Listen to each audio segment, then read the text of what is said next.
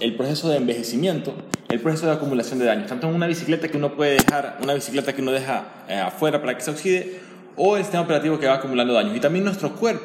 Nuestro cuerpo va acumulando, eh, cuando nosotros somos jóvenes, realmente tenemos por lo general buena postura, buena vitalidad, pero a lo largo de nuestra vida vamos adquiriendo una u otra enfermedad, la cual perjudica todo aspecto de nuestra salud. Entonces vamos acumulando daño.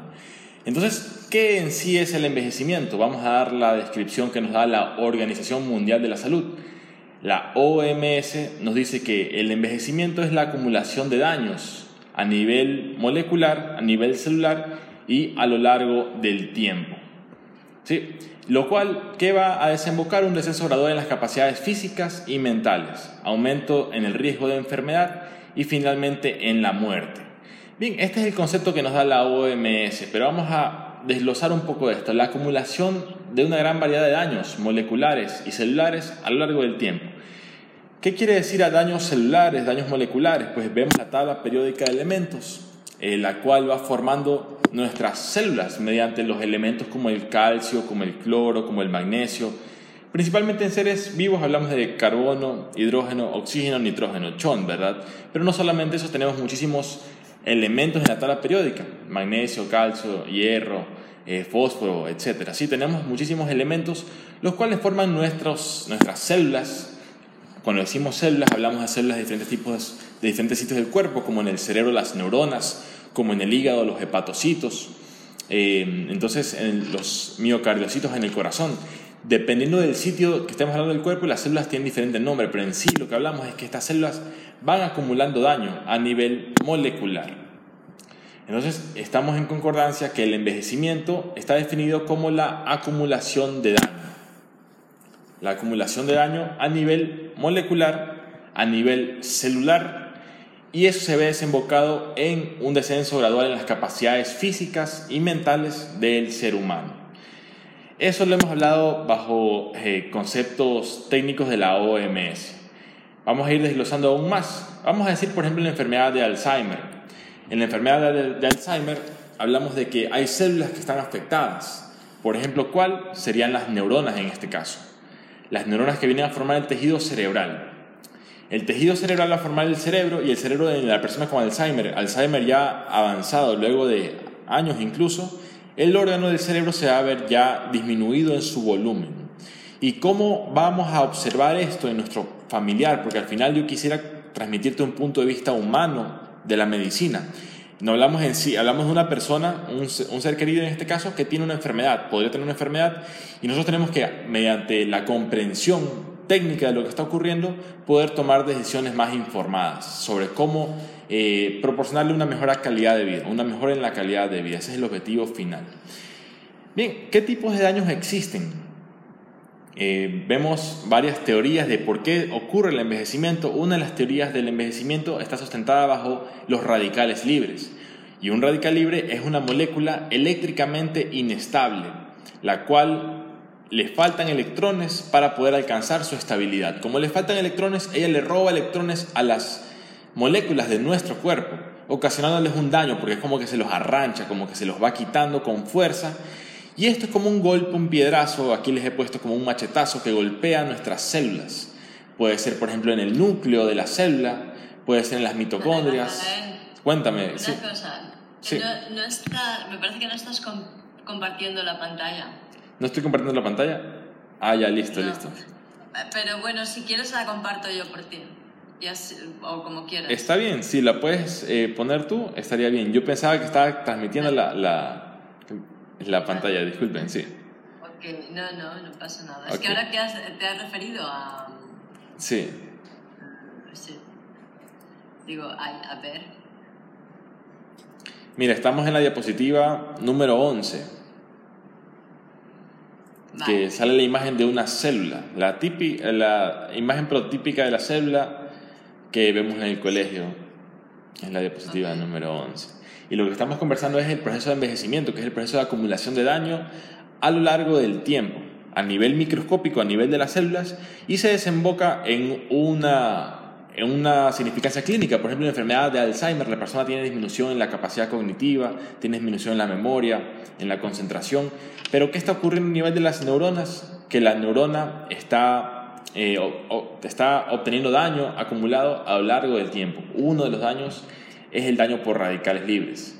Otro de los daños en la enfermedad de Alzheimer es la acumulación de ciertas moléculas, proteínas beta, amiloide y complejo estado. Eso lo vamos a ver más adelante. ¿sí? Entonces, eh, vamos a...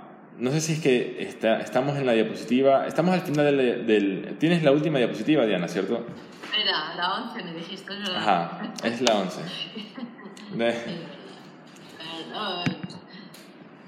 Sí. De hecho, bueno, estamos aquí eh, sí creo que la parte de las imágenes va a aportar, entonces por eso hacemos esta... Este, esta claro, este sí, está muy bien. Sí. A ver si...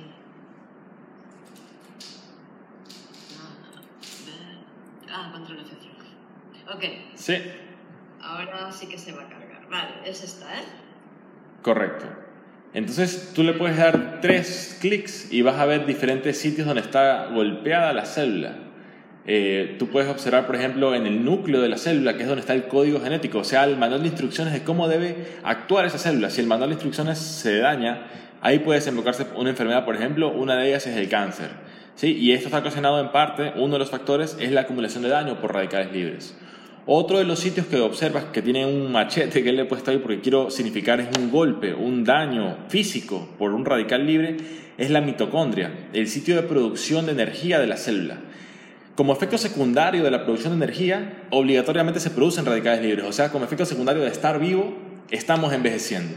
Ya eso está en la naturaleza como la naturaleza sabe que en la mitocondria se producirán radicales libres, también necesita antioxidantes, que son moléculas que estabilizan a los radicales libres. Pero eso ya vamos a hablar más adelante. En todo caso, la mitocondria está en el centro a la izquierda, es otro de los órganos en los cuales tú puedes observar muchísimo daño por radicales libres. Y otro de los sitios donde puse un machete es en la membrana externa de la célula hay una analogía muy interesante que la membrana externa permite el ingreso de sustancias del exterior al interior y del interior al exterior. O sea que hay una inteligencia en ser selectivo en qué permite el ingreso y qué, permite, y qué bloquea el ingreso. Pero si es que la membrana celular se ve deteriorada, pues también la función de la célula va a verse perjudicada. De esta manera, el daño en la membrana celular por radicales libres es un factor también para el envejecimiento a nivel celular. ¿Sí? Eh, si es que alguien tiene algún comentario, podemos hacerlo y vamos a continuar con las diapositivas. ¿Puedes hacer la siguiente, por favor, Diana? Sí. La mitocondria es, es muy importante porque es la que genera la energía en la célula, ¿no? Si se deteriora. Sí, es que es obligatorio que va a haber radicales libres. La, la pregunta es cuántos antioxidantes vamos a tener para poder eh, resistir ese daño y por cuánto tiempo, porque la cantidad de antioxidantes que tenemos a los 10 años no es, igual a los 80 años, obviamente hay un, un, a lo largo de la vida. Sí, entonces puedes hacer de nuevo clic, por favor, Diana. ¿Qué es un radical libre? De nuevo, sí, vemos una molécula eléctricamente estable que se ve en azul y en la derecha tenemos un radical libre que vemos que en su órbita externa le falta un electrón. Como le falta un electrón, hay un desbalance a nivel eléctrico, o sea, es un número impar. Para que la molécula sea estable, debe haber un número par de electrones. Entonces, de esta manera, en el radical libre, para poder llenar este vacío que tiene, le roba un electrón a quien sea que vea en el entorno. Puede ser a la cadena de la bicicleta oxidada que está en el patio botada, puede ser a la manzana que comimos y comenzó a oxidarse, así la partimos y comenzó a oxidarse, o si el radical libre está dentro de la célula, también puede ocurrir que el robo de electrón sea a nivel de la neurona o a nivel del hepatocito, a nivel de diferentes células de nuestro cuerpo. Y de esta manera el daño a nivel celular. Sí, puedes, puedes poner la siguiente, no sé si es que... Igual Diana, si es que hay algún comentario, este, podemos también participar. Es participar. porque como estoy en aquí. Claro. No, digo, digo de parte tuyo. De parte tuya, si que ves alguna observación, algún punto. Ah, vale, vale. Sí. Yo en todo caso estoy viendo. Yo estoy viendo si es que alguien eh, tiene alguna. Ah, sí, yo puedo ver el chat. Le, dijiste a Michelle que puede hablar. Sí. Sí, voy a poner aquí un mensaje de todos modos, porque las personas evidentemente podrán conectarse, desconectarse. Eh, yo voy a dejar aquí el mensaje. Bien, pantalla compartida. Ok, entonces continuamos con el tema de los radicales libres. ¿Verdad? Ahí estamos. ¿De dónde vienen? ¿De dónde vienen?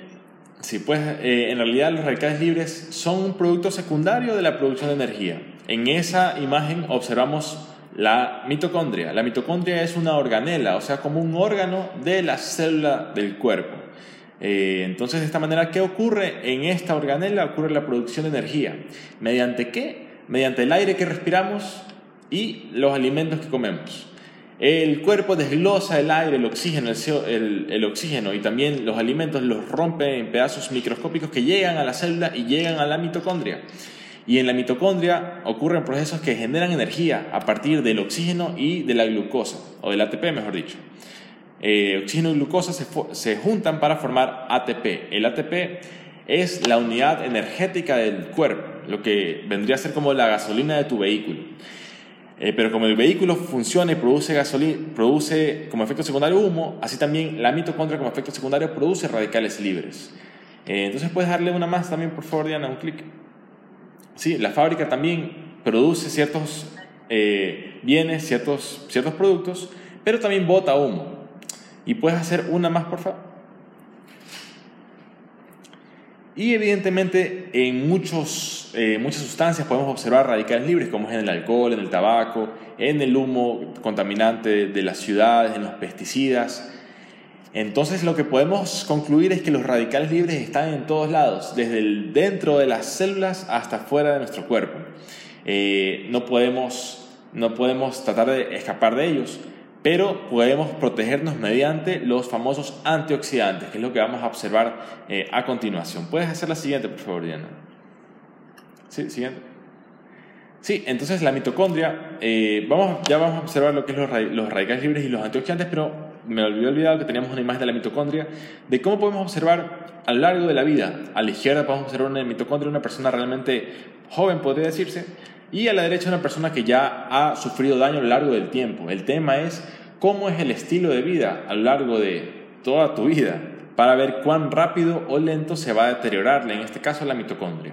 Y en la imagen de abajo podemos observar el daño por el radical libre, eh, ya no en la mitocondria, sino en la membrana externa de la célula. ¿Sí? Eh, bien, entonces eh, eso es lo que quería mostrar en esta diapositiva. ¿Puedes hacer la siguiente, por favor, Diana? Sí, otro daño que puede ocurrir, eh, les mencionaba en qué sitios en particular es, es factible el daño por radicales libres. Hablamos del el núcleo de la célula, que es el sitio donde está el código genético, el manual de instrucciones.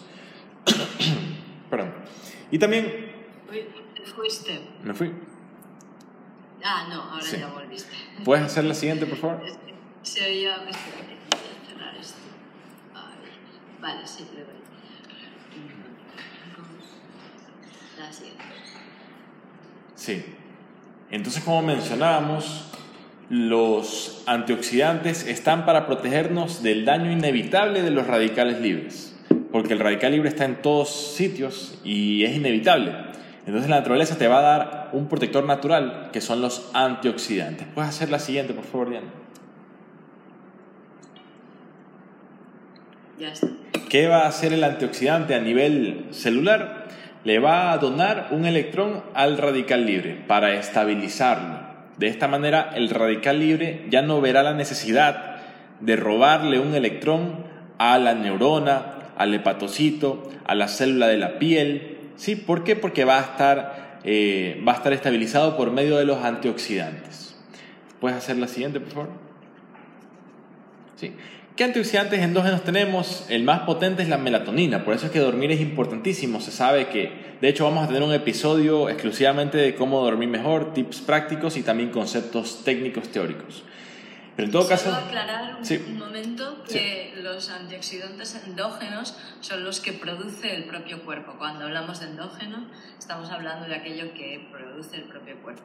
Así es, evidentemente eh, hablamos de la melatonina en este caso y otros como son, la melatonina es la más famosa, pero también superóxido dismutasa, catalasa, la peroxidasa, entre otros. ¿Puedes hacer un clic, por favor? Sí, los niños tienen una cantidad extremadamente alta de antioxidantes endógenos. Eh, por eso es que ellos pueden dormir mal y no es que van, o sea, pueden estar irritables, pero no van a tener un, un, un, daño en su salud a nivel de, por ejemplo, ya desarrollo de Alzheimer, desarrollo de placas ateroscleróticas. Los niños son altamente resistentes en parte por la altísima cantidad de antioxidantes que tienen. Melatonina, superóxido dismutasa, catalasa, peroxidasa. A medida que vamos avanzando en edad, la producción de estos antioxidantes endógenos cada vez va disminuyendo. Entonces, de repente, si tú podías ir a una fiesta y te desvelabas a los 18 años, ya a los 30 ya es otra cosa. Uno de los factores es la cantidad de antioxidantes naturales que tu cuerpo está produciendo a las diferentes edades. ¿Sí? Otras fuentes de antioxidantes, puedes hacer clic por favor son los antioxidantes exógenos, los que vienen del exterior.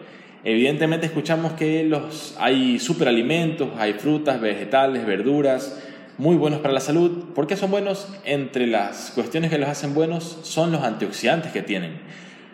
Eh, vitamina C, vitamina E, el resveratrol, que está en el vino, es verdad, pero también está en la uva. Hay que hacer un balance. Si tú deseas degustar y disfrutar de una copa de vino, eso es una cosa. Pero si lo haces por el efecto antioxidante, en realidad tú podrías consumir netamente uvas y también podrías tener el resveratrol. ¿Sí? Entonces, la idea aquí es la información para tomar decisiones informadas. Antocianinas en muchas frutas, de color púrpura, de color azul, de color morado. Eh, las moras, por ejemplo, tienen antocianinas, que son antioxidantes naturales. 5-hidroximetilfulfural, que está en el ajo, al igual que las digitinas. Coenzima Q10 está en muchas carnes.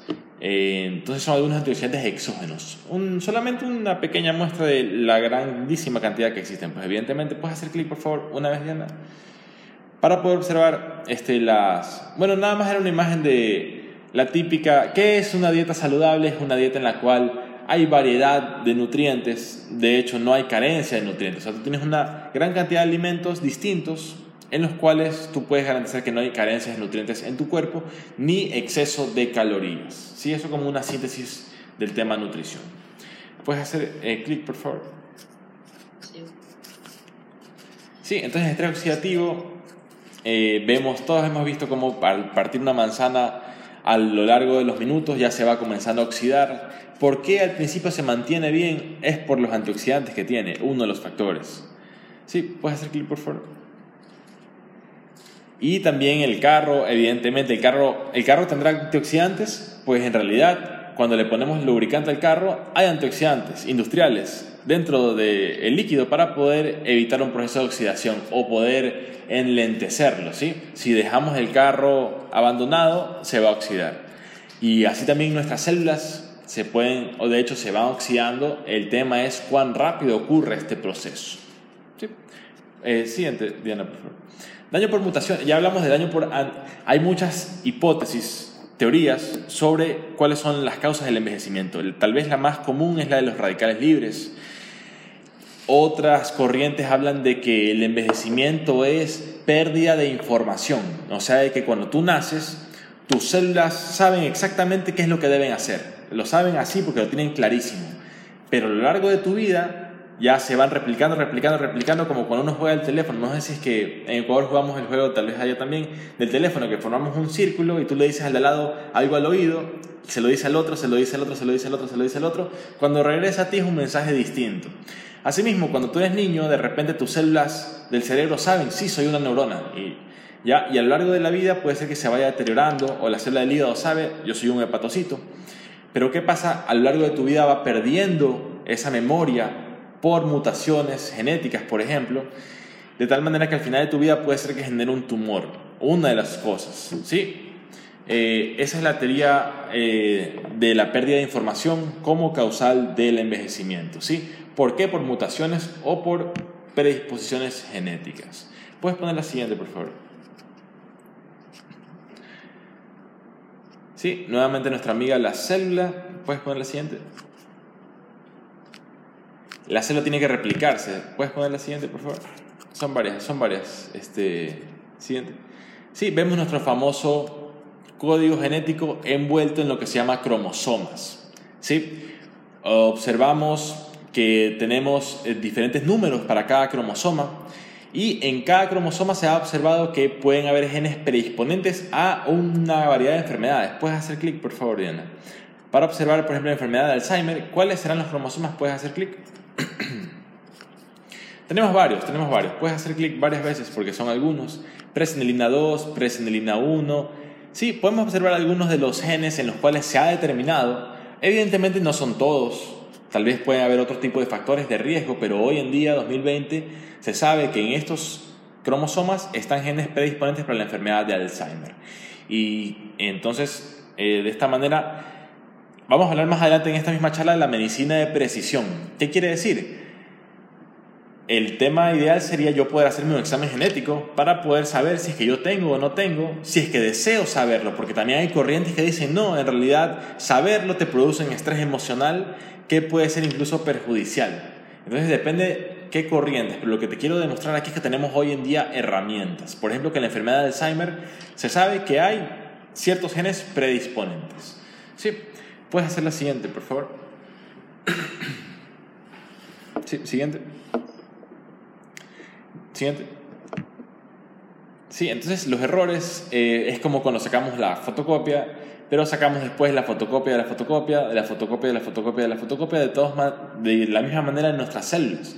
Cuando somos niños, eh, tenemos poco número de veces que las células se han tenido que replicar, pero a lo largo de la vida se va sacando la fotocopia de la fotocopia de la célula. Entonces, de esta manera puede haber errores y puede desembocarse la enfermedad.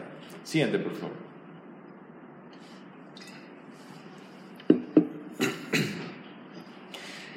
Las partes más eh, distales, las partes más lejanas de los cromosomas, observamos un sitio en particular que se llama telómero.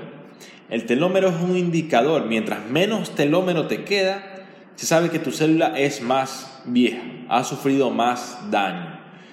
¿Sí? ¿Puedes hacer clic de nuevo, por favor? Perdón. ¿Puedes hacer de nuevo, por favor? Sí, una vez más. Una más. Hay tres tipos de células que tienen la capacidad especial de poder regenerar o aumentar su telómero. Y son células muy especiales.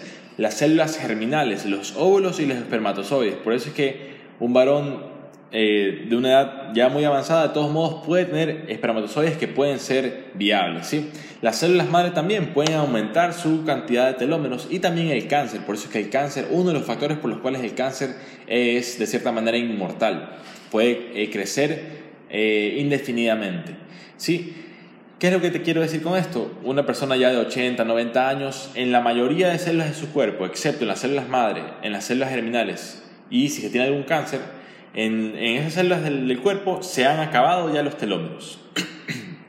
De esta manera, las células, muchas de ellas ya están en un estado llamado de senescencia celular, que es un estado de stand-by en el cual la célula se vuelve proinflamatoria, ocurre una serie de procesos dañinos eh, y tal vez ya eso sería entrar muchísimo en detalle, en el cual podríamos hablar tal vez en otro momento, pero tampoco la idea es empaparnos en algo tan profundo eh, porque no creo que es el, contexto. Pero podemos hacer la siguiente, por favor.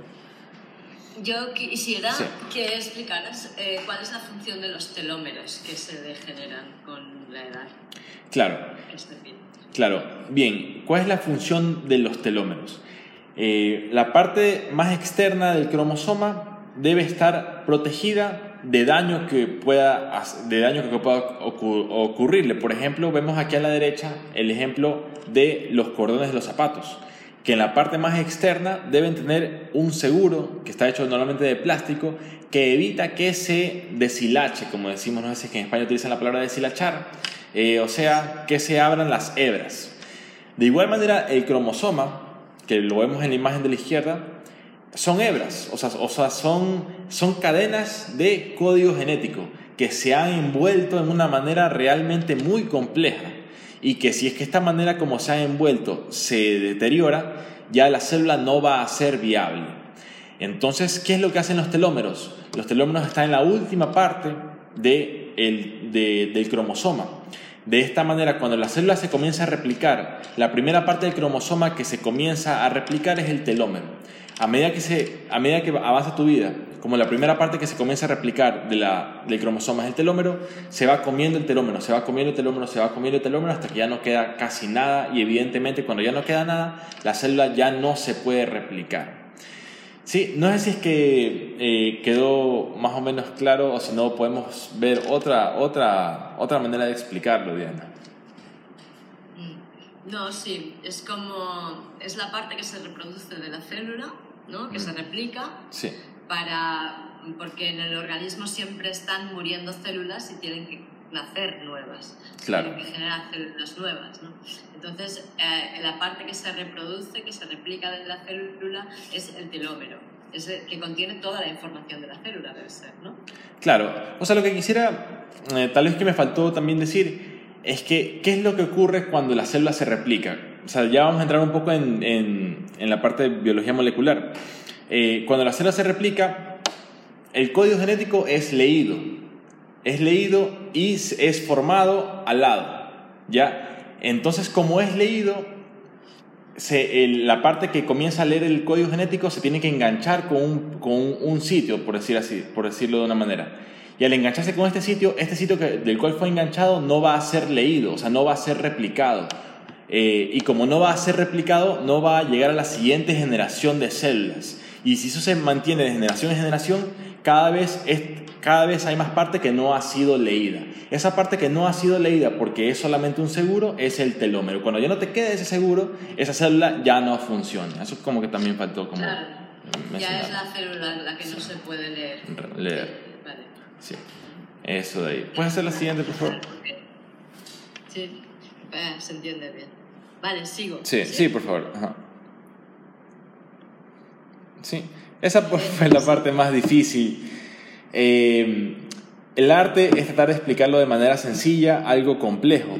Más complejo todavía hacerlo por videoconferencia. Espero, espero haber aportado sin llegar a un extremo de biología molecular nivel ya universitario, o sea, PhD.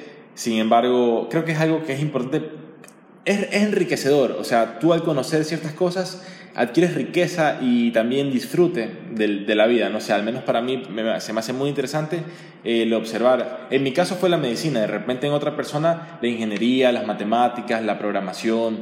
Eh, pero creo que la idea es encontrar en ti qué es lo que te mueve. A mí me interesa muchísimo, en este caso, el conocimiento médico. Entonces, esa fue la parte más difícil de la charla. Mi profesión es tratar de explicártelo de la manera más sencilla posible, pero vamos a pasar ya a las partes más prácticas del asunto. Puedes hacer la siguiente, por favor. ¿Ya? Siguiente. Bien, cuando somos niños evidentemente tenemos gran cantidad de antioxidantes, tenemos además hormonas. O sea, si hablamos de antioxidantes tal vez estamos ya hablando de un nivel micro, o sea, un nivel eh, molecular. O un nivel, mejor dicho, atómico, atómico a nivel de los antioxidantes. ¿Sí? Porque son interacciones entre los electrones. Pero también podemos ir a un nivel eh, de escala mayor, que sería el nivel hormonal. Los niños tienen alta cantidad de melatonina, de hormona de crecimiento, de hormona de la testosterona en la adolescencia. Eh, también de una serie de cuestiones que los van a hacer muy vigorosos, los van a, le van a dar muchísima energía. ¿Por qué el niño espontáneamente dicen, oye, vamos allá y va corriendo, saltando, gritando, tiene tanta energía? Es por esa combinación en parte es por esa combinación que lleva en su sangre sus hormonas, sus antioxidantes. ¿sí? A lo largo de la vida vamos acumulando daño, vamos perdiendo esta capacidad de producción hormonal y de antioxidantes y eso es también eh, evidentemente un proceso biológico. ¿Qué quiero sintetizar en esta diapositiva? Tenemos una cuestión física que es el daño por radicales libres y también un fenómeno biológico que es que de manera natural tu cuerpo va a comenzar a decrecer en producción de ciertas hormonas ya a lo largo de la vida. ¿Sí? Entonces tenemos la parte física y la parte biológica. siguiente, puedes hacer por favor. ¿Cómo se ve esto en el día a día? Ajá, siguiente. Bien, ya la parte más práctica, siguiente. Vemos unas hermanas gemelas. Evidentemente una se ve más, más este, se ve más deteriorada que la otra, al menos lo podemos ver de manera externa, su piel, podemos ver un poco como unas ojeras, en, he tapado, me parece muy importante, esta imagen la encontré en internet y en realidad considero, o sea, decirte que yo considero que es importante al menos el, el, rostro taparlo en la parte de los ojos. Yo considero que la parte ética es importante y aquí netamente estamos hablando no de una crítica personal a este ser humano, sino estamos eh, agradeciéndole su, que nos permita a nosotros observar ciertas cosas en cuanto a la medicina. ¿Qué es lo que queremos observar aquí? Que el proceso de envejecimiento o de daño eh, depende de varios factores, porque aunque sean hermanos gemelos, en este caso hermanas gemelas, evidentemente el proceso ha sido más acelerado en una que en la otra. Puedes hacer la siguiente, por favor. Sí. Esto es lo que denominamos edad cronológica. Puedes dejarlo ahí. Edad cronológica y edad biológica. Edad cronológica es cuántos años tu, tu cédula de identidad dice que tienes.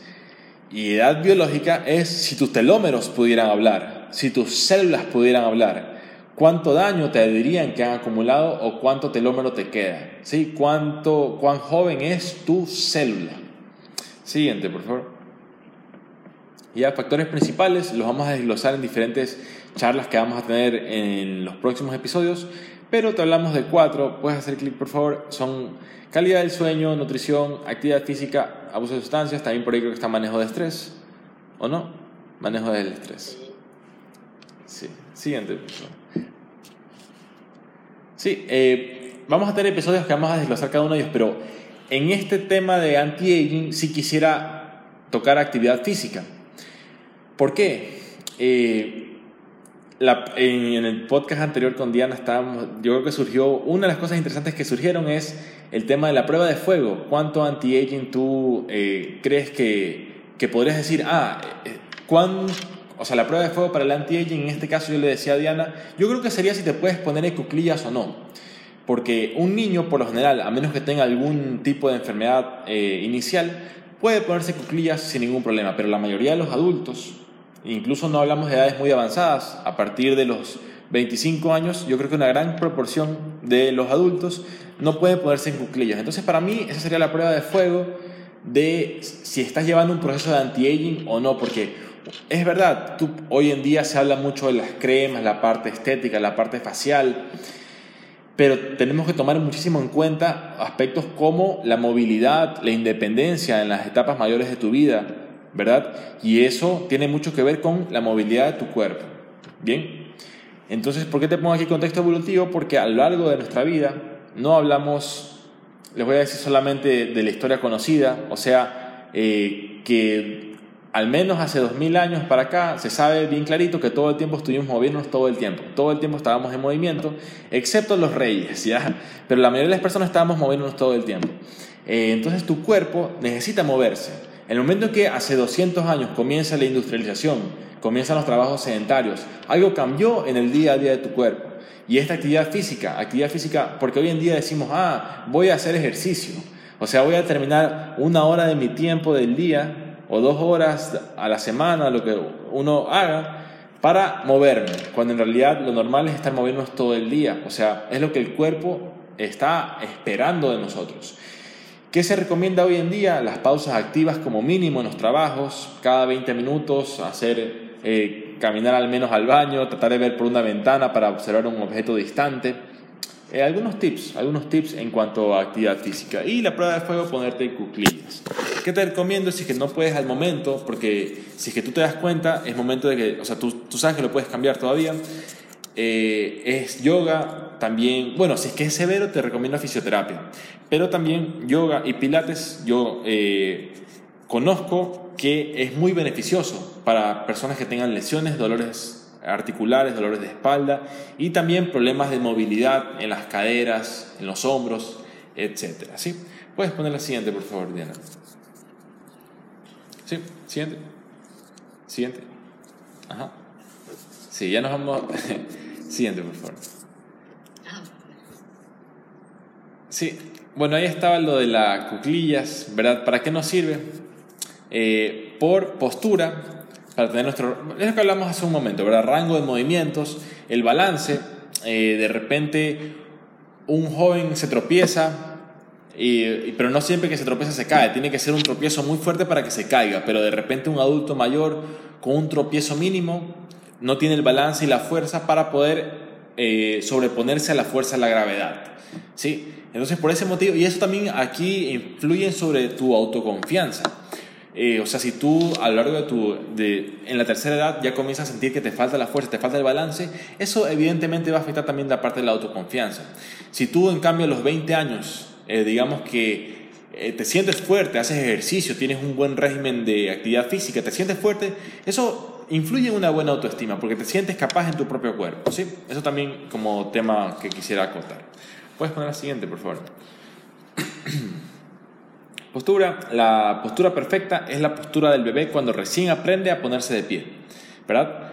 A lo largo de nuestra vida vamos adquiriendo eh, lesiones, tal vez adquiriendo malos hábitos, de repente nuestros papás caminan así, eh, yo aprendo a caminar y luego me doy cuenta, ve, caminas igual que tu papá. Eh, entonces todo este tipo de cosas vamos a observar que puede ser, puede ser bueno o puede ser perjudicial para nuestra salud. ¿sí? Y lo vamos a observar en diferentes tipos de desbalances posturales. Siguiente. La postura alineada de la manera adecuada. Y unos ejemplos de desbalances posturales, la hipersifosis, llamada también joroba, de manera coloquial, es la que muestra la imagen B y la imagen C en cambio muestra eh, la parte lumbar plana y espalda plana o anteversión pélvica. La pelvis está como hacia adelante. en la imagen perdón, en la imagen B también podemos observar una retroversión pélvica. Podemos observar la pelvis cómo está hecha como hacia atrás. Esa es la retroversión pélvica. Quisiera acotar de manera respetuosa, hoy en día hay una moda, especialmente, especialmente entre los jóvenes, las, las jovencitas, de como ponerse, como sacando la cola, ¿verdad? Y eso no te ocasiona ningún dolor a la edad de la juventud, pero si tú te acostumbras a un, a un desbalance postural, evidentemente a partir de los 25, 28, 30 años, 35 años, te va a generar probablemente eh, tal vez algún tipo de dolor y sí te quisiera recomendar eh, ser consciente de esto para tratar de evitarlo, ¿sí? Entonces, eso en cuanto al tema postura. ¿Puedes hacer el siguiente, por favor? Sí, algunos desbalances posturales. Puedes regresar porque sí creo que es interesante. Eh, aquí siempre que voy a colegios a dar esta charla se, se ríen. Eh, yo creo que el, reírse, yo no, no, me enojo cuando se ríen, pero me doy cuenta que es un mecanismo de defensa porque de repente te das cuenta, ah, yo soy así, o él es así, o mi papá es así, mi mamá es así.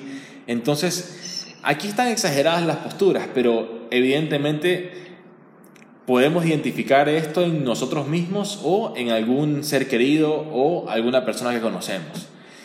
¿Cuál es la idea? Si tú tienes 30 años y estás iniciando un desbalance postural, tal vez no tengas dolor, pero ¿qué va a pasar a los 50 años? ¿Qué va a pasar? Yo cuando estaba en el colegio yo observaba a algunos compañeros que ya comenzaban a tener algún desbalance postural. Hoy que tengo, tenemos 28, 30 años, ya eh, probablemente tengan dolor. No les he preguntado si tienen dolor, pero evidentemente se ve que ha avanzado el desbalance postural. ¿Qué te quiero comunicar? Identifícalo. O sea, eh, tenemos que saber identificar las cosas para poder cambiarlas. Si no las podemos identificar, no las podemos conocer ni siquiera, o sea, hacer conciencia es uno de los pasos iniciales. Entonces, eh, observar si es que tienes alguno de estos desbalances, dónde lo puedes tratar, si es que es un desbalance grave, fisioterapia, si es que es, moderado o leve, estoy seguro que yoga o pilates te van a ser eh, muy útiles para este tipo de situaciones. Y también yo, si me permites añadir algo, Añadiría que cuando hay un desbalance postural, que hay una posición de la pelvis o de los hombros que está fijada siempre mm. en, un sitio, de una manera, también hay como una actitud ante la vida, mm. que también se puede trabajar al, nivel de la psique. Conversémoslo, conversémoslo. Eh, porque es bien interesante, es recontra interesante. A ver, ¿qué pasa cuando tú te asustas porque viene un perro que te va a morder? Tienes dos opciones. O lo golpeas o lo pateas, o sea, lo, atacas, o te defiendes, o tratas de huir. O sea, tienes algunas opciones que tú puedes hacer, pero por lo general, digamos un ejemplo de un carro que, o una piedra o algo que te viene a golpear. Por lo general, tú proteges tu cuerpo, proteges tus órganos vitales. ¿Sí? Si es que alguien te va a golpear y no pudiste defenderte, al menos tratas de, de cubrirte. Cuando tú te cubres, estás cerrando tu pecho, tu tórax. ¿Verdad? Estás protegiendo tu abdomen y tus órganos vitales. En cambio, cuando tú abrazas a alguien, normalmente tú expandes los brazos, ¿verdad? Das tu corazón hacia la persona. Eh, el perrito, cuando, cuando tú lo vas a acariciar, te ofrece su corazón, ¿verdad? Entonces, ¿qué ha pasado en el ser humano? Nosotros tenemos mente, tenemos una mente que nos puede estresar, podemos no tener ningún problema externo, pero podemos tener algo que nos preocupa en la mente y esa preocupación mental puede generar un efecto en nuestra postura. Y si no somos conscientes de aquello, nuestra postura va a sufrir a lo largo del tiempo, ¿sí? Incluso tú puedes ir a yoga, tú puedes ir a pilates, puedes hacer fisioterapia, pero evidentemente pueden haber otro tipo de factores que pueden influir. Uno de ellos sí es la parte eh, emocional, estoy, estoy seguro. Sí, sí, eso de ahí también quisiera añadir como el tema, Diana. No sé si es que tienes alguna, alguna cuestión también adicional o, o si no pasamos a la siguiente. No, lo podemos hablar en otro momento, pero solo hacer el apunte que también está bien que se trabaje a, este, esta dimensión. En, sí, y, ahí yo sí quisiera añadir algo. Es que eh, se, habla de, o sea, se habla de que el ser humano tiene múltiples facetas en su existir, en su ser. Tenemos, eh, los griegos hablaban del cuerpo, mente y espíritu. Lo puedes ver desde diferentes culturas, diferentes contextos eh, pero evidentemente no puedes tratar solamente al ser humano como que, o sea, puedes hacerlo, hay filosofías de vida que te dicen no solamente lo que yo puedo tocar es lo que existe, tú puedes seguir esa filosofía, puedes discrepar y seguir otras filosofías. Eh, yo manejo en nivel profesional el contexto del ser humano no como un ente solamente físico, sino cuerpo, mente y espíritu. Sí lo quisiera también decir. ¿sí? Okay. Claro. Seguimos. Seguimos, ¿ah? Bien, la espalda plana, anteversión pélvica. Eh, ahí tú puedes todavía tratar las cosas. Quisiera, bueno, vamos a seguir hablando de esto. No regreses a la diapositiva, pero sí quisiera decir, ¿y qué me refiero con espíritu? No me refiero netamente a religión en particular, tú puedes seguir una religión en particular, no hablo de eso. Espíritu solamente quiero decir algo que va más allá del ser humano. O sea, no solamente la parte física, no solamente la parte mental. ¿Qué hay más allá? ¿Qué queda luego de que tú ya mueras? ¿Sí? O sea, algo que trascienda al ser humano, la trascendencia. Eso. Bueno, la... medicina ayurvédica contempla también un cuerpo energético en el ser humano y la medicina china también, las medicinas orientales. La ayurvédica concretamente habla de capas del aura que están vinculadas a los chakras, a los diferentes chakras. Y así, y bueno, desde esa visión eh, médica, que es una forma de medicina, hasta un sistema la Ayurveda, eh, pues bueno, tratan dolencias que están vinculadas a cada uno de los chakras y a cada una de las capas áuricas. Sí, sí e, es, es sumamente interesante lo, lo, complejo que es y lo poquito que sabemos y creemos que estamos en, la, estamos en la punta de la lanza de la ciencia, es verdad, 2020, pero ¿qué se sabrá en 100 años? ¿Qué se sabrá en un año? ¿Qué se sabrá en un milenio? Sí, también qué profesional te está hablando. Este, hay en toda rama, hay personas buenas y personas malas y creo que exponerte a muchos te ayuda a discernir. Ah, te das cuenta, este sabe más, este no sabe. Eh, entonces, eh, al final el tema es informarse, el tema creo que es informarse. Sí, eh, vamos a hablar entonces de esta imagen, la espalda plana con anteroversión pélvica.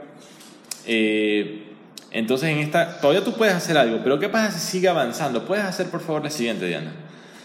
Sí. Ya. A este punto, todavía tú deberías, o sea, podrías hacer algo, pero ya evidentemente va a ser mucho más difícil. Ya hasta a nivel de los huesos pueden haber ciertas modificaciones. El tema es que si tú te das cuenta en el estado de la diapositiva anterior, eh, estás todavía en mucha mejor posición para hacer algo al respecto. ¿Sí? Perfecto. Sí, siguiente. Sí. Eh, ayudas como bastones. Eh, o sea, siempre hay que ver la calidad de vida. De repente, en una situación, es verdad, un bastón ayudaría a la calidad de vida. Eh, pero tampoco, al menos yo no pienso que debería saltar rápidamente un bastón porque ahí ya prácticamente estás diciendo, bueno, ya no pude fortalecer mi cuerpo, o sea, necesito una ayuda. Si es que todavía estás a tiempo de fortalecer tu cuerpo y no necesitar bastón, puedes hacer la siguiente, por favor. No necesitar eh, ayudas para el inodoro o para o no poder subir o bajar escaleras. O sea, si es que tú dices, no, voy a subir y bajar las escaleras para todavía poder ser capaz de hacerlo. Si es que tú ya no, ya no subes, sino que tomas ascensor, usas bastón, ya estás diciendo, bueno, ya no voy a intentarlo más. Tal vez en ciertas situaciones puede ser una opción adecuada, pero ya sería de analizarlo en cada caso en particular. Pero en términos generales te recomendaría primero tratar de fortalecer. ¿sí? Siguiente. Claro. Sí. ¿Qué se puede hacer? Fisioterapia si es que es grave. Si, o sea, una persona de unos, digamos, una persona de 70 años que nunca ha hecho ejercicio, pero que ahora está con un dolor fuerte en la espalda, que ya no le permite, ya le está ocasionando mucho malestar. ¿Qué podría hacer aquella persona? Yo le recomendaría, si de verdad quieres hacer algo, anda cuatro, cuatro veces, hasta cinco veces a la semana, una hora de fisioterapia, y es imposible que no estés mejor. O sea, en serio, te, te iba a decir, te lo juro, pero vas a ver, en, si haces un mes, vas a sentirte muchísimo mejor. La cosa es la disciplina. De verdad, hazlo cuatro o cinco veces por semana. Cuatro o cinco veces por semana ya es un compromiso alto. O sea, el porcentaje de personas que se comprometerían de verdad a cinco veces por semana, una hora, no sé qué porcentaje es, pero no creo que sea tan alto. ¿Qué es, qué es lo principal? Lo que tú estés dispuesto a hacer. O sea, comprométete, si te comprometes a tres veces por semana, es mejor que nada, ¿sí? si es algo grave. ¿Ya? Eso, eso es lo que te puede decir si es algo severo. Siguiente. ¿Ya? Si es que es algo moderado, leve, o incluso en ciertos casos severos bajo observación, de todos modos sí te recomendaría Pilates. Vamos a hablar los dos que yo te recomiendo en este caso, eh, Pilates y yoga. Primero vamos a desglosar Pilates.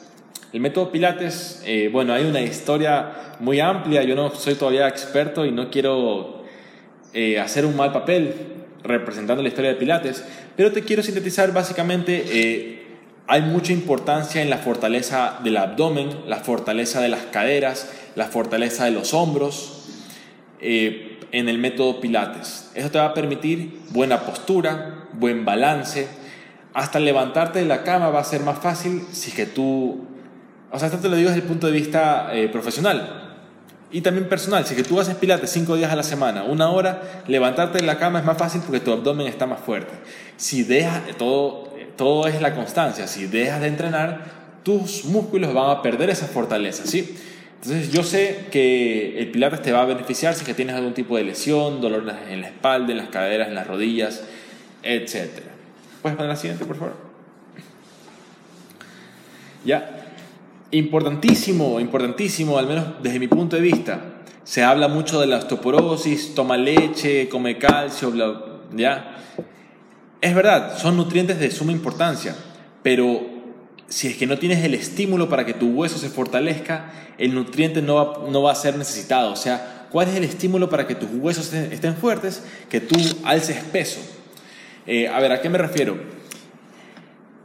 Si tú quieres prevenir fracturas, en verdad lo único que ha demostrado ser capaz de prevenir fracturas es hacer ejercicios con pesas, o sea, ejercicios de resistencia. Eh, no todo el mundo va a hacer pesas, ¿ya?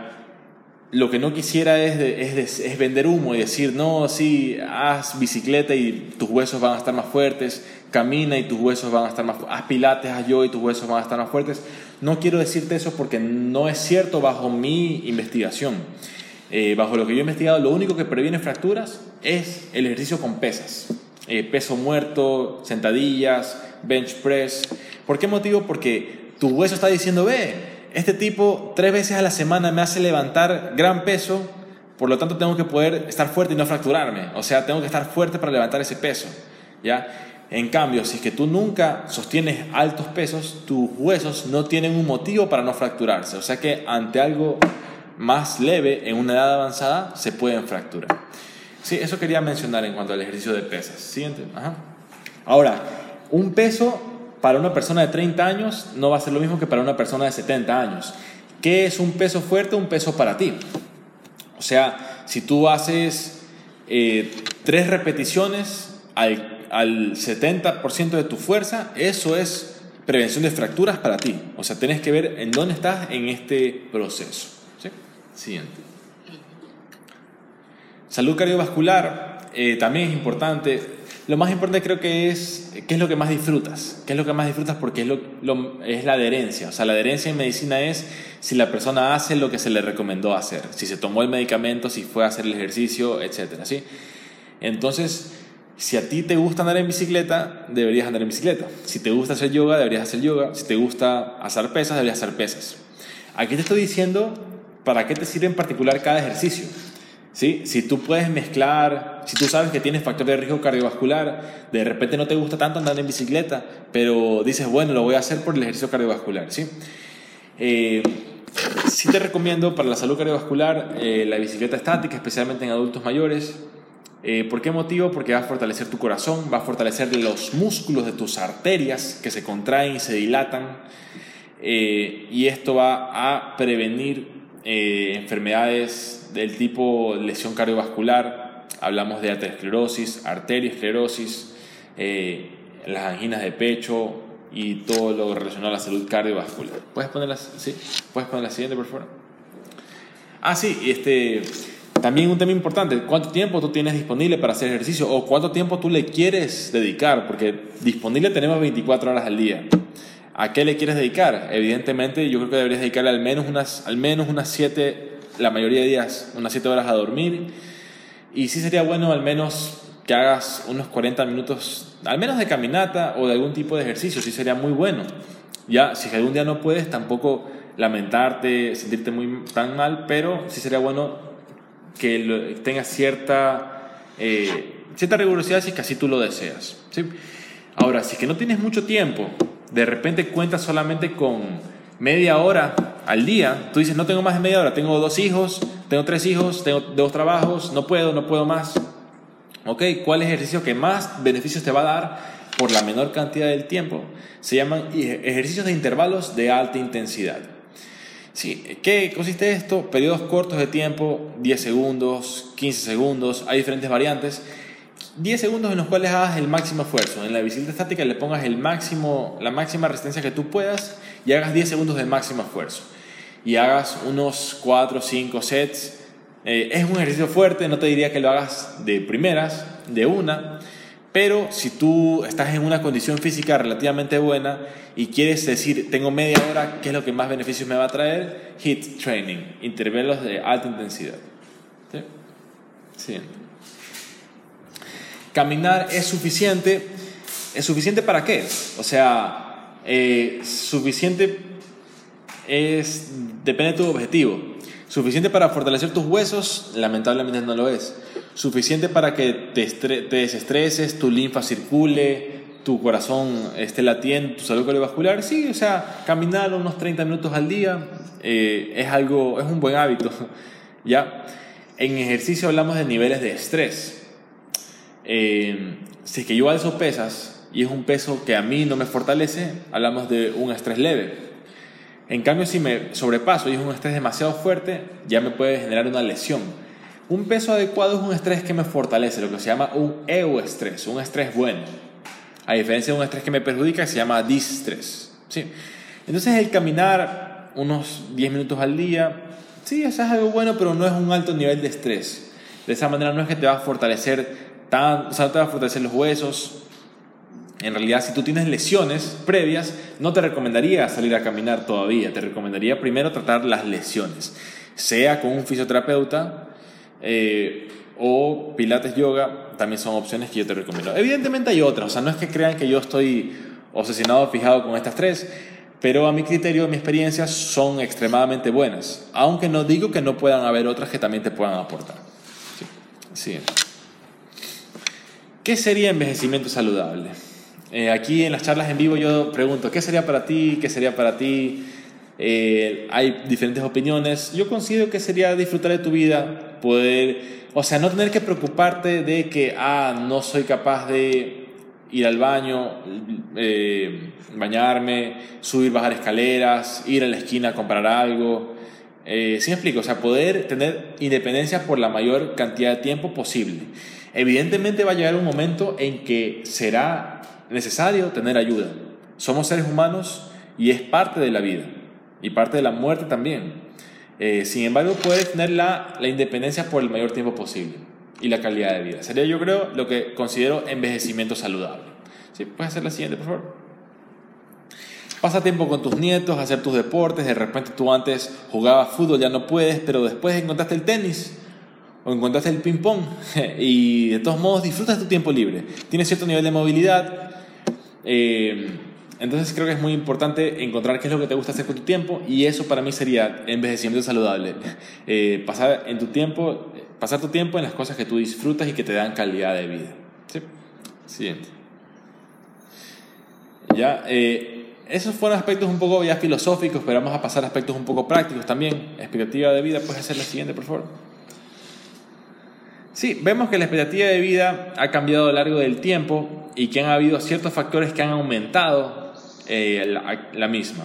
En los años 1870 eh, más o menos comenzó a popularizarse la anestesia, lo cual permitió que podamos operar sin que la gente se muera tan... O sea, ¿qué es lo que pasaba? Si antes tenías una apendicitis, operar era realmente una sentencia de muerte, eh, la mayoría de operaciones eran fallidas, pero a partir de la anestesia eh, comenzó a ser posible indagar dentro de la cavidad abdominal y sacar tumores y diferentes tipos de situaciones. ¿sí? Una de las cosas que aumentaron la expectativa de vida.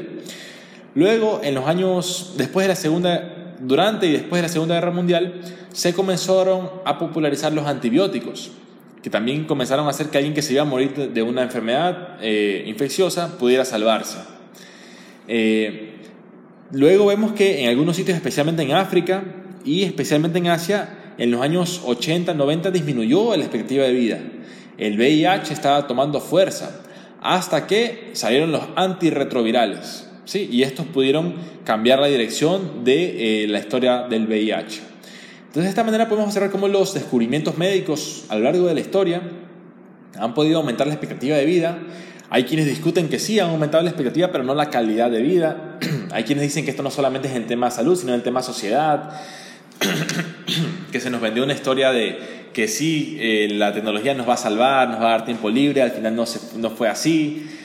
Creo que nosotros estamos en el momento que debemos hacer historia, debemos hacer conciencia, podemos tomar las riendas de la sociedad, tenemos el Internet para poder conversar y compartir ideas, entonces estamos en un momento Aparte se viene la singularidad tecnológica, eh, entonces hay muchas cosas interesantes que están pasando y la medicina también va a ser, eh, va a ser parte de esta ola. Entonces, ¿qué descubrimientos vendrán en los siguientes años que impactarán en nuestra expectativa de vida y en nuestra calidad de vida? Es algo que veremos eh, en el futuro. Siguiente, por favor. Sí, lo que les mencionaba anestesia, antibióticos, VIH y todo lo demás.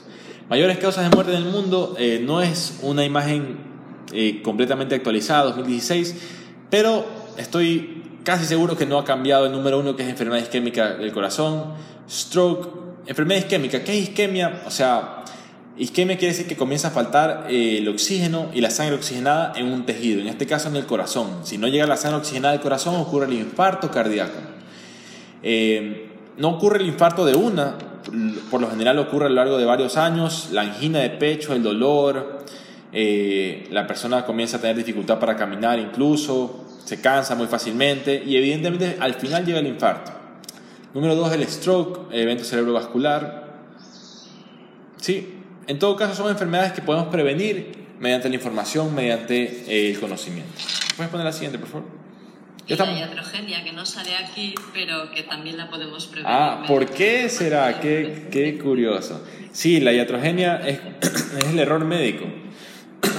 El error en la intervención de una persona es que en realidad la, o sea, la realidad es extremadamente compleja, infinitamente compleja.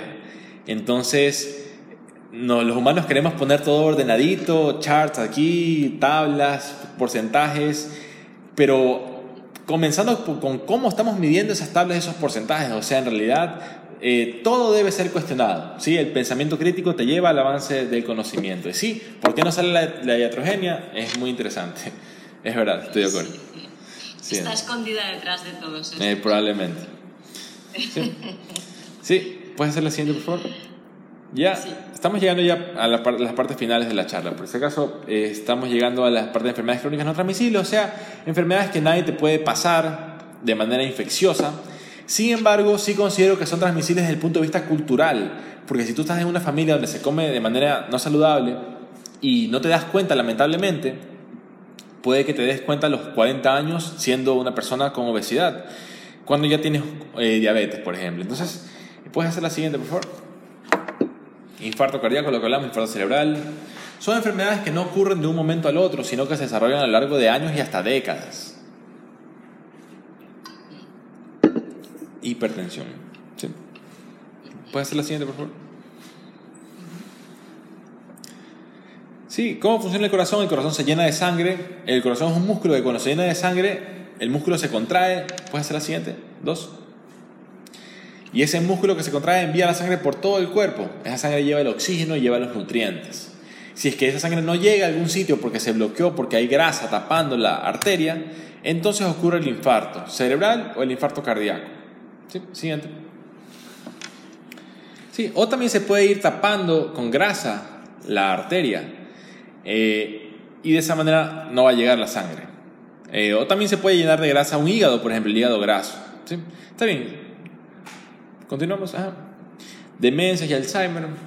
Solamente son puntos clave y resúmenes. Eh,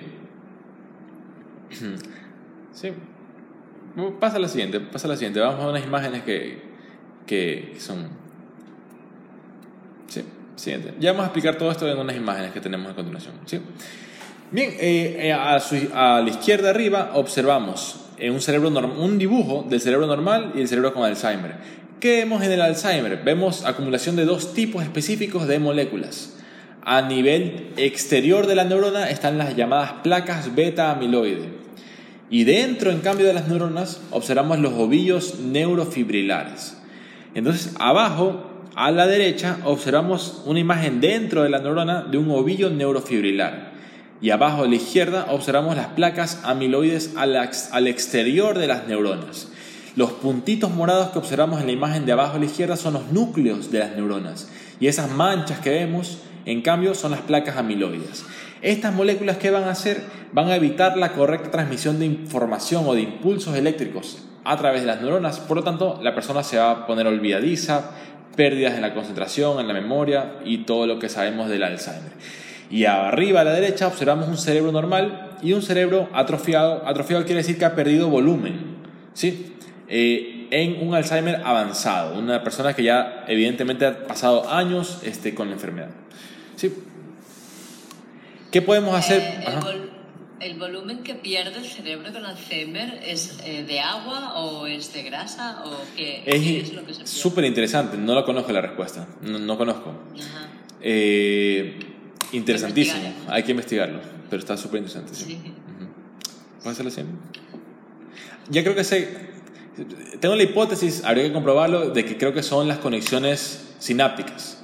Se pierden muchísimo, bueno, mueren neuronas, mueren conexiones sinápticas, por ahí pienso que va la cosa, pero habría que, pues se puede hacer una investigación al respecto, ¿sí?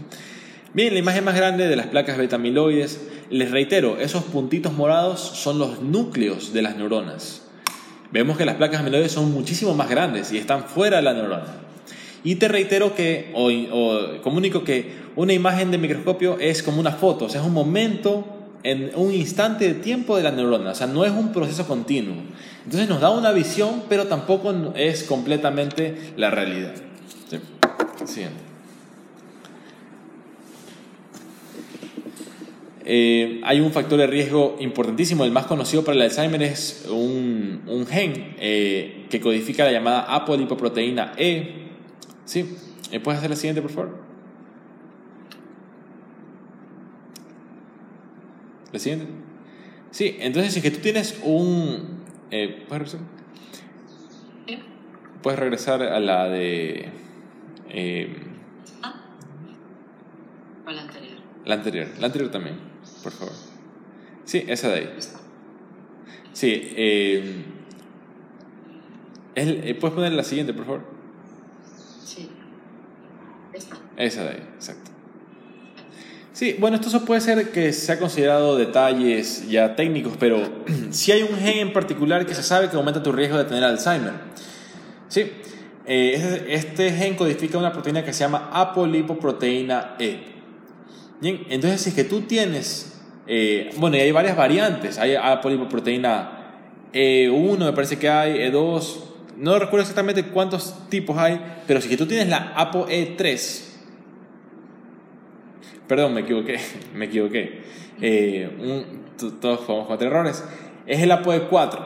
Eh, el ApoE4. Sí, si tú, es, es posible, es posible. Si que tú tienes un alelo ApoE4, tu riesgo se sabe que aumenta. Aumenta en un 30%. ¿sí? ¿Cuántas personas tienen un alelo ApoE4? Un alelo, ¿qué quiere decir alelo? Quiere decir la variante. ApoE1, ApoE3, ApoE4.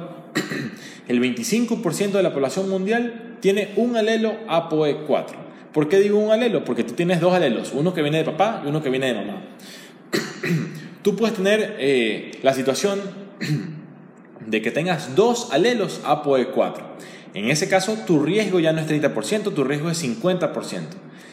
Ahí la pregunta, si sería bueno hacerte un examen genético para saber si tienes los alelos o no. Hay quienes dicen, no, no, no te hagas el examen porque igual no vas a poder hacer nada, solo te va a estresar más.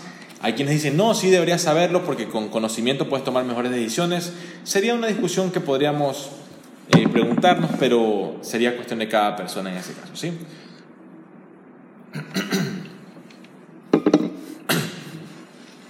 Hay una pregunta interesante, un, tema interesante también que se me viene a la mente con el tema apolipoproteína E.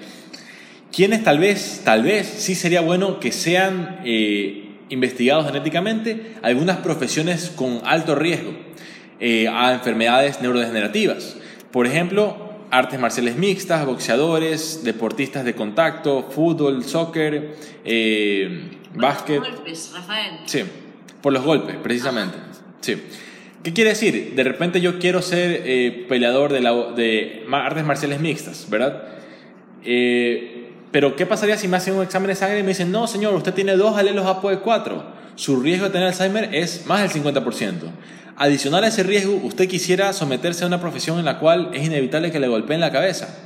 Esa persona tendría que tomar la decisión, ¿lo hago o no lo hago? De repente mi sueño y mi meta de vida es ser campeón o tal vez digo, no, mi meta de vida es ser papá, eh, o, no voy a poner, mi meta de vida es andar por el mundo, tengo otra meta de vida y no quiero aumentar mi riesgo aún más. ¿sí? Entonces de repente alguna profesión con alto factor de riesgo, eh, tal vez sería bueno hacer un examen genético, pero tal vez no sería el caso para todas las personas. Eso ya como un tema abierto para la discusión.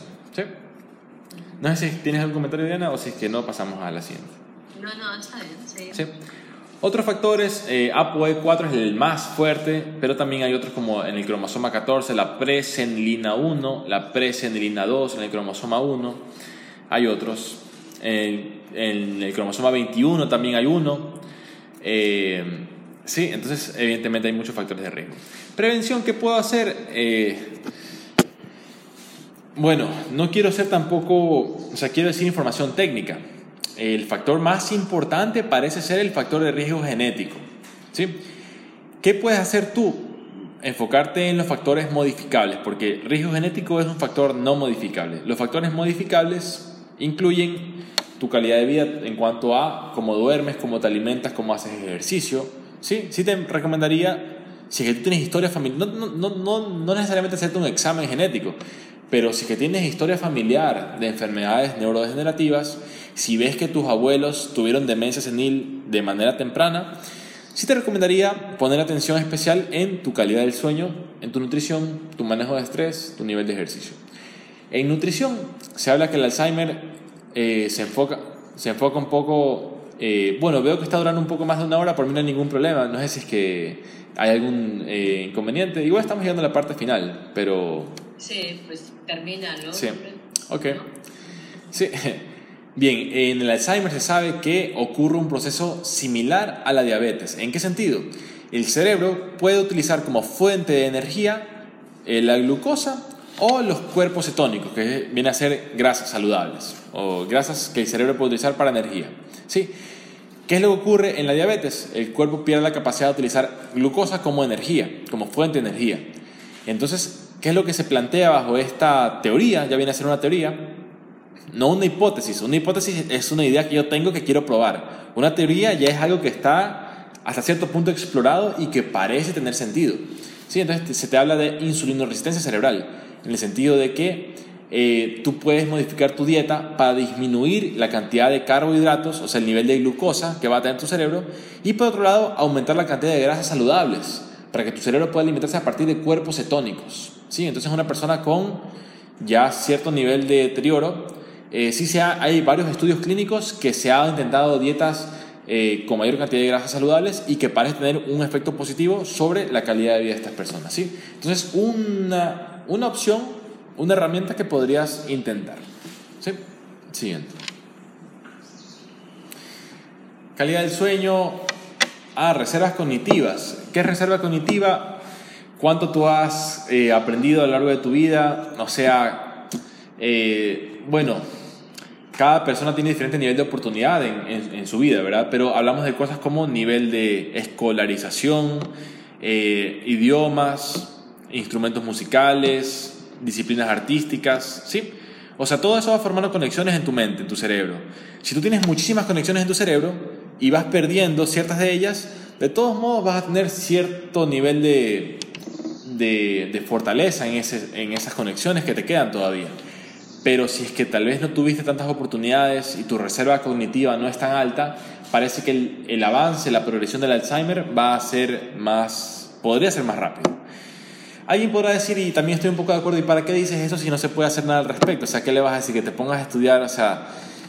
Pero te diría sí, o sea, en realidad sí, si tú de repente, o sea, tal vez no, no te tienes que meter en una escuela de pintura, pero te puedes comprar una, unos acrílicos ahí y ponerte a dibujar, o sea, sí puedes explorar nuevas disciplinas en etapas mayores de la vida, ¿sí? Y eso puede ser eh, un factor protector para tu tema neurodegenerativo. Evidentemente yo considero que sí. Bien, las amalgamas de mercurio, no hay tanto nivel de evidencia, pero hay eh, cierto nivel de evidencia. Está abierta la discusión. ¿Qué son las amalgamas de mercurio en la odontología? Eh, para tapar la caries se utilizan diferentes tipos de materiales. Algunos de los primeros materiales estaban hechos de mercurio, este elemento que se sabe que es radioactivo.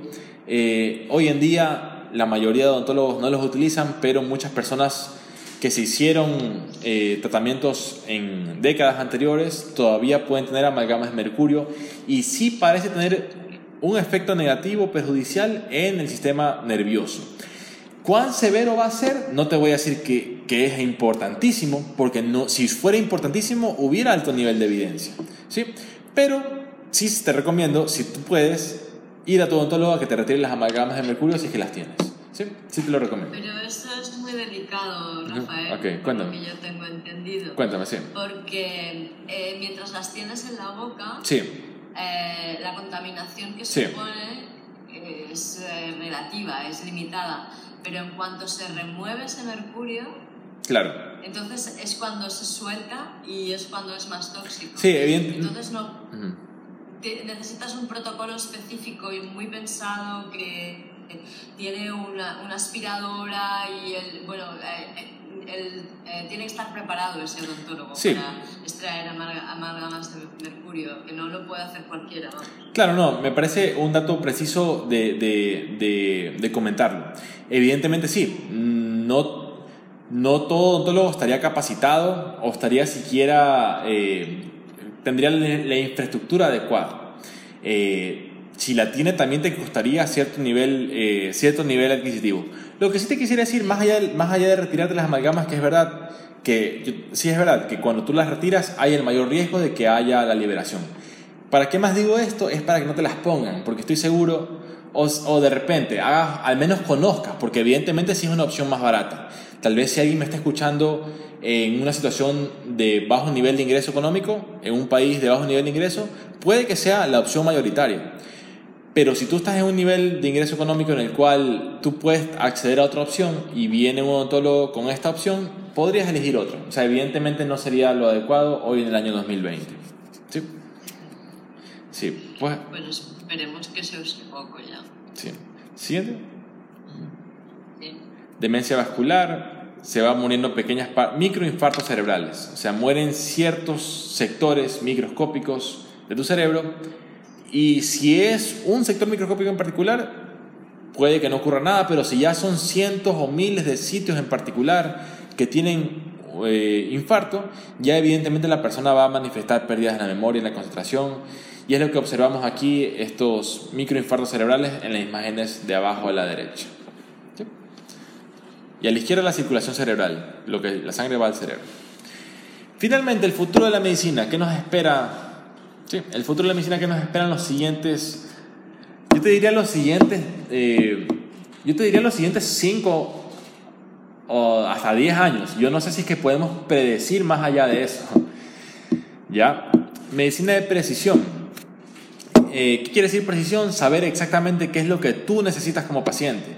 O sea, no darte vitamina C, vitamina D solamente porque yo creo o porque es mi, mi protocolo con todo, sino hacerte un examen y ver si que tienes carencias, si que tienes deficiencias para dártela.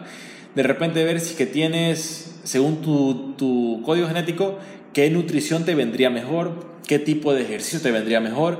Son opciones que existen hoy. El tema es que todavía son muy caras, pero así son todas las tecnologías. Al inicio son muy caras, pocas personas son, tienen acceso, pero a medida que van aumentando en popularidad, se hacen más baratas, aumenta la demanda, disminuye el precio y de esta manera son más accesibles. Hoy en día casi todas las personas podrían tener acceso a un smartphone, e incluso en un país eh, con muchas carencias. ¿sí?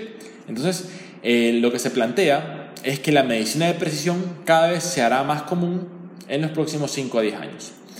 Bio, nanotecnología, hablamos aquí de las escalas de magnitud, todos sabemos lo que es un metro, o sea, un metro, si, nos vamos, si nos vamos más hacia pequeño vemos metro, centímetro, milímetro, y mucho más allá está el nanómetro. El nanómetro es un, entonces sería muy chiquitito, y hablamos de tecnología a nivel de este tamaño microscópico en el cual hablamos de, por ejemplo, nanorobots, hablamos, por ejemplo, de medidores de presión arterial, de niveles de glucosa, tecnología, o sea, hoy en día vemos este tipo de cosas como, por ejemplo, en las muñecas vemos los, los feed, feedbacks, estas cosas que te miden los pasos. Lo que se plantea es que a, medida que avanza la tecnología, habrán tipos de herramientas así, pero que irán directamente dentro de tu cuerpo eh, y te permitirán saber ciertas, cierta data, cierta información sobre ti. También hay críticas de qué va a pasar si es que se filtra la información sobre estos temas, sobre la mayoría de la población. ¿Qué va a ser lo que va a ocurrir? No lo sé, eh, me interesa mucho, pero sí creo que es importante al menos conversarlo para que esté en el consciente colectivo. Telemedicina es poder atender pacientes que están remotos, o sea, en otro sitio, que puede ser básicamente por eh, imágenes, puede ser que me envíen una imagen de una tomografía, una radiografía, una resonancia magnética, puede ser incluso eh, en situaciones más avanzadas, realidad virtual, puede ser que un cirujano con tecnología ya 5G, que es la que se viene próximamente, un cirujano pueda estar en un país con un aparato en el cual pueda enviar remotamente eh, comandos a las manos robots quirúrgicas de un paciente que esté en otro lado del planeta. ¿Cuál es el problema? Hoy en día con 4G no se puede porque la transmisión de información es demasiado lenta. Hay un tiempo microscópico de lag time que no permite operar todavía. Pero cuando llegue el 5G, 6G, se plantea que la información podrá transmitirse tan instantáneamente que se podrá operar. ¿Sí? Entre otras Creo muchas que cosas. esta prueba se ha hecho ya. Si, no, si mis fuentes no, no están equivocadas, creo que ya se ha hecho la prueba de que un médico en China estuvo operando a alguien. Sí. En un país muy lejano. No, sí, sí. Evidentemente, estoy seguro que pueden haber ocurrido. De hecho, existe el, robot Da Vinci. Eh, existe ya varias iteraciones del robot Da Vinci, que es uno de los robots que operan. Eh, me refiero en este caso más a cuándo se va a popularizar esto. Ah, eh, sí. sí, o sea que en los próximos 5 o 10 años de repente sí vas a poder decir, no, yo quiero operarme con el doctor X de Alemania porque es el mejor y me va a operar en Guayaquil, ¿ya? Puede ser que igual sea algo un poco elitista, que no todos puedan, pero evidentemente la tecnología permite que cada vez sea más accesible, la telemedicina. Retos y oportunidades. Eh, bueno, retos, la privacidad. ¿Qué va a pasar si es que tienes data de toda tu salud, y se filtra la información. ¿Qué pasa si es que hay errores? ¿Qué pasa si es que alguien hackea y eh, opera en una operación hackean el la máquina quirúrgica? O sea, hay muchas cosas que podemos pensar, pero también hay muchas oportunidades. O sea, en realidad creo que el objetivo de todo esto es, eh, es la moralidad, es la ética, ¿verdad? Es la humanidad dentro de lo que estamos haciendo. O sea, saber que estas son herramientas y nosotros deberíamos tener la conciencia para poder manejarlas de manera responsable. Eso es lo que podría decir respecto al retos y oportunidades. Siguiente. Puntos clave finales, calidad del sueño es anti-aging número uno, nadie te puede vender. Si tú puedes dormir mejor sin tomar pastillas, nadie está ganando dinero. Yo creo que por eso es que no se está hablando mucho del tema. Pero eh, dormir mejor es el tema número uno para poder estar más saludable. ¿sí? Sin duda, tú puedes tomar muchos suplementos, hacer mucho ejercicio, comer muy bien, pero si no estás durmiendo bien, es un gran factor eh, en esa mesa de, de la salud. Si tienes algo de dolor, lesiones, sí, fisioterapia, tres veces por semana, te recomiendo. Si de verdad quieres hacer un cambio radical, cinco veces por semana, estoy seguro que en un mes vas a estar muchísimo mejor. ¿sí? Pero también pilates, yoga. Si quieres evitar osteoporosis, lo único que te favorece es el ejercicio de resistencia, o sea, pesas, peso muerto, deadlift, eh, eh, bench press, squats, todo eso en alta intensidad, o sea, pocas repeticiones con muchísimo esfuerzo. ¿sí? Con un entrenador, no lo hagas solito si nunca lo has hecho, con un entrenador. Y bicicleta estática te recomiendo para la parte cardiovascular, especialmente en adultos mayores, que tal vez una bicicleta normal sería más riesgosa. Nutrición, tema número uno para que mejores tu nutrición, evita el azúcar refinada. Sí, o sea, en realidad carbohidratos como tal, carbohidratos simples, pero básicamente azúcar refinada, o sea, aquí en Ecuador tenemos la costumbre de ponerle al jugo azúcar, a la empanada azúcar, a los churros azúcar, a todo se le pone azúcar. Eh, tenemos que ver cosas buenas y cosas malas de cada cultura. En este caso creo que, que los carbohidratos simples son un factor que debemos tomar en cuenta. Aquí en Ecuador al menos eh, es uno de los puntos que yo siempre trato cuando doy las conferencias. ¿sí? De ahí postres Aquí también se consume demasiado azúcar en general.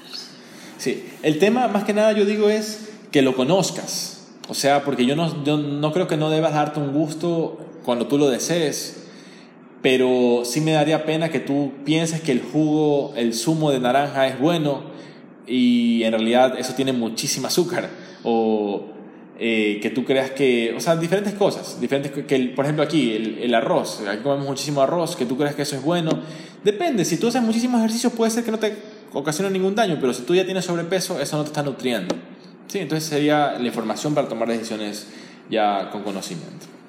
¿Sí? Siguiente. Bien. Reserva cognitiva. nunca es tarde. No es muy difícil, o sea, depende. Tú te puedes meter en un curso formal, pero como te digo, quieres pintar, consíguete un pliego y no sé cómo se llama, tal vez un artista se me pueda reír, pero consigue acuarelas, pinta, o sea, un lienzo, este, escribe poesía, redacta lo que tú quieras, o sea, mantén tu mente en lo que te agrade, en lo que te nutra intelectualmente, que eso te va a ser un factor preventivo para enfermedades neurodegenerativas, especialmente hablamos de demencia senil y Alzheimer. Y además hoy en día es muy fácil aprender cosas nuevas. Hay, mm. en Internet hay un montón de recursos que, que te inician en, muchas cosas, no sé, solo que entres a YouTube puedes aprender jardinería, albariñería, eh, ebanistería, claro. muchas cosas. Al menos como, como paso inicial, al menos como paso inicial te abre un mundo. Tal vez ni siquiera sabías que te gustaba la carpintería, la ebanistería. Eh, sí. Miren, por ejemplo, yo, yo cuando era adolescente yo estudié mandarín, unos tres años. Nunca pude hablar completamente, pero sí me acuerdo de ciertas cosas y ahora estoy tratando de volver a tomarlo, ¿verdad? al menos en Internet. Lo que sí me di cuenta es que sí te puede abrir cierto conocimiento el Internet, pero en tema idiomas, en tema idiomas al menos sí creo que te ayuda muchísimo una clase o un tutor. Eh, sin embargo, hay otras cosas, por ejemplo, poesía, redacción, que sí creo que te puede venir muy bien un tutor, pero también hay manera de poder avanzar desde tu punto de vista. También cuáles son tus objetivos, o sea, no es que no necesariamente te tienes que ser un pintor famoso o un poeta, eh, pero si te entretiene, si es un uso saludable de tu tiempo, es calidad de vida y creo que es recomendable. Pero lo que de alguna manera sería bueno para la actividad neuronal sería que fuera un cierto reto también, ¿no? Sí, un, un nivel de estrés que sea euestrés, que no sea distrés.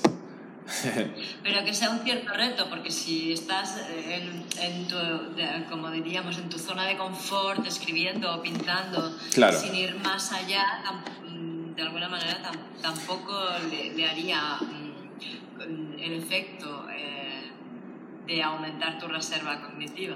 Claro, vamos a ver, vamos a analizarlo, desglosémoslo un poco. Eh,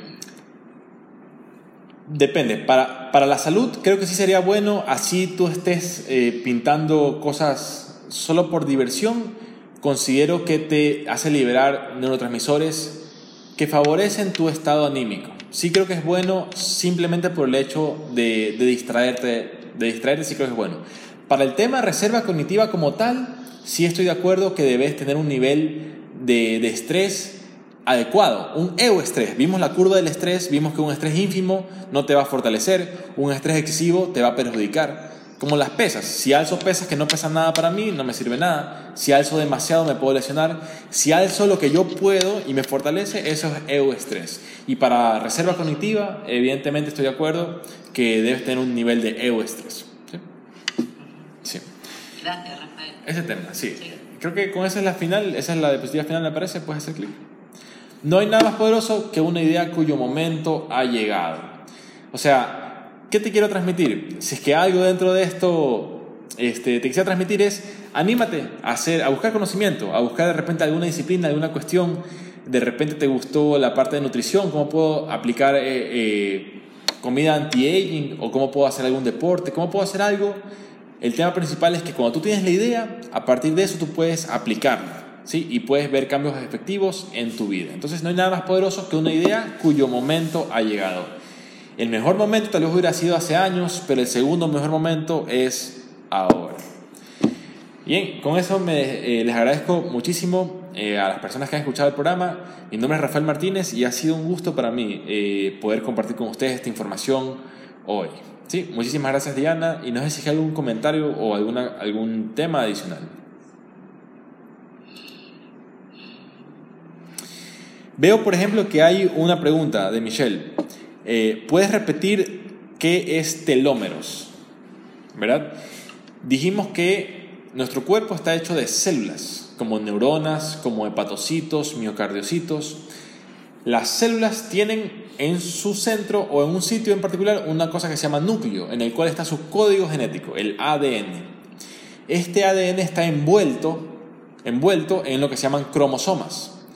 Los cromosomas en su parte más externa tienen los telómeros y los telómeros son como capuchas o como protectores que evitan que se vaya dañando el telómero. A medida que la célula se va replicando, replicando, replicando, el telómero se va cortando, se va cortando y evidentemente cuando llegas a una edad avanzada ya no queda telómero y la célula ya queda en un estado de llama senescencia celular en el cual se vuelve proinflamatoria. Eso con los telómeros. ¿Y de dónde se obtienen los antioxidantes? Hay endógenos y hay exógenos. Endógenos tú produces en tu cuerpo, mientras más joven eres, más produces. Y exógenos en frutas, vegetales, superalimentos, legumbres, etc. Eso en cuanto al tema antioxidantes. No sé si queda algo por decir, Diana, eh, sobre el episodio de esta tarde. Noche. Noche para ti. Noche para mí, sí. Tarde para ti y para Michelle. Para Michelle. eh, no, por mí está muy bien. Has tratado muchos puntos que sería muy bonito poderlos tocar también así con más profundidad. Son ideas para ir haciendo, pues a lo mejor podemos hacer algún debate con otras personas que puedan aportar también cosas. Perfecto. Y así. Eh, pero bueno, es una presentación muy buena sobre lo que es la medicina anti-aging. Muchas gracias por tu dedicación y tu tiempo. Listo. Muchísimas gracias a ti, Diana, por la invitación. Ha sido un gusto para mí y nos vemos en el futuro. Gracias.